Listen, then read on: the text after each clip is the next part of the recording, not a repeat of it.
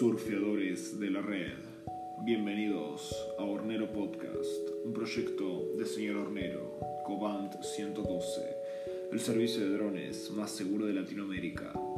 Hornero Podcast es un lugar de reflexión, debate y concientización sobre drones. Nuevos episodios todos los miércoles y viernes a las 10 de la mañana.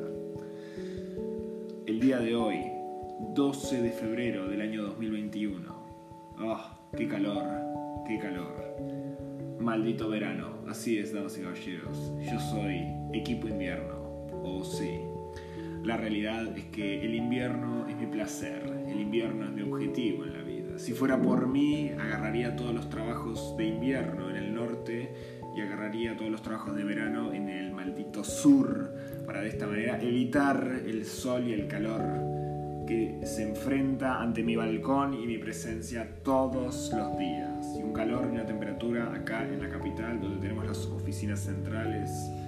El día de hoy sí estoy en Capital Federal, but, pero próximamente tengo viajes a distintas provincias eh, no puedo revelar a dónde específicamente, pues traería demasiado desequilibrio al turismo y no quisiéramos destruir a la Argentina luego de la gran COVID-19 que tuvimos, que fue una destrucción masiva.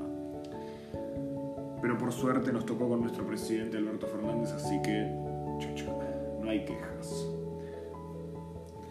El día de hoy vamos a hablar sobre qué tipo de opciones tengo en cuanto a los analizadores de espectro radioeléctrico para ayudar a identificar posibles interferencias. Muy bien. Si no querés descubrir de la mala manera una interferencia de cualquier tipo de frecuencia entre tu control remoto y tu dron, RF Explorer 6G Combo te permite ver toda la gran variedad de frecuencias y analizarla en su totalidad para poder detectar las grandes interferencias. Si vas a volar cerca de torres de alta tensión o juegos de grandes multitudes, y ahí es donde más todavía vas a necesitar un espectrómetro. Así que damas y caballeros, este ha sido un capítulo corto, pero espero que les haya gustado mi introducción de mi vida. Pueden escribirnos a todos los medios de contacto que siempre decimos y están en la descripción del podcast. Y por supuesto, estamos atentos ante sus inquietudes. Muchas gracias.